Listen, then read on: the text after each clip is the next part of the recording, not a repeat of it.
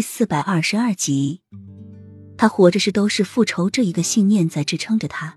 如今齐盛瑞死了，他也失去了活下去的勇气。如果不是小溪，恐怕他早就和他一起死去了。在这一刻，他才明白，他之所以接受不了任何人，就是因为心里有一个地方总是为他而留着。他看到他为他画的画像的时候，他就已经将这个位置给空下来了，而他却还不知道，只想着报仇。听他说，他那么做只是为了他成全他而已，但是他已经还是要让他和他痛苦。那所谓的仇恨，只不过是一团没有实体的烟云而已。所谓的仇恨，所谓的复仇，只不过是在给自己找下一个留在他身边的理由而已。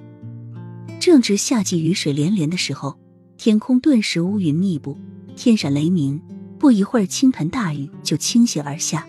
虚弱的洛英慢慢抬起哭得红肿的眸子，眼神空洞，没有焦距。你为什么连复仇的机会都不给我？你连死都要让我痛苦一辈子吗？雨水打在齐盛瑞苍白的脸上，耳际旁慢慢的浮现出一块褶皱的地方。洛英伸手轻轻的揭开他脸上的人皮面具，就算是死，他妖冶的面容也那么让人震撼。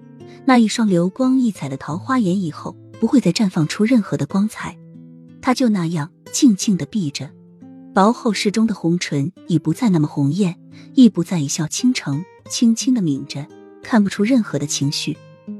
雨越下越大，豆大的雨滴打在洛英的脸上，使她睁不开眼睛。没有任何血色的红唇，慢慢的抿成一道坚毅的弧度，站起身，眼眸中附着痛楚和坚决。被雨水打得泛白肿胀的双手，慢慢的握住那根长剑，一用力，赤温热的血立即溅到洛英的脸上，随后又被雨水冲走。齐盛瑞轻抿着的嘴唇依旧轻轻的抿着，看不出有丝毫痛楚的痕迹。洛英站起身，费力的拖着齐盛瑞庞大的身躯，每走一步都那么的艰辛。齐盛瑞身子被拖动的地方留下一滩血迹，但是随后却又被雨水。冲刷干净。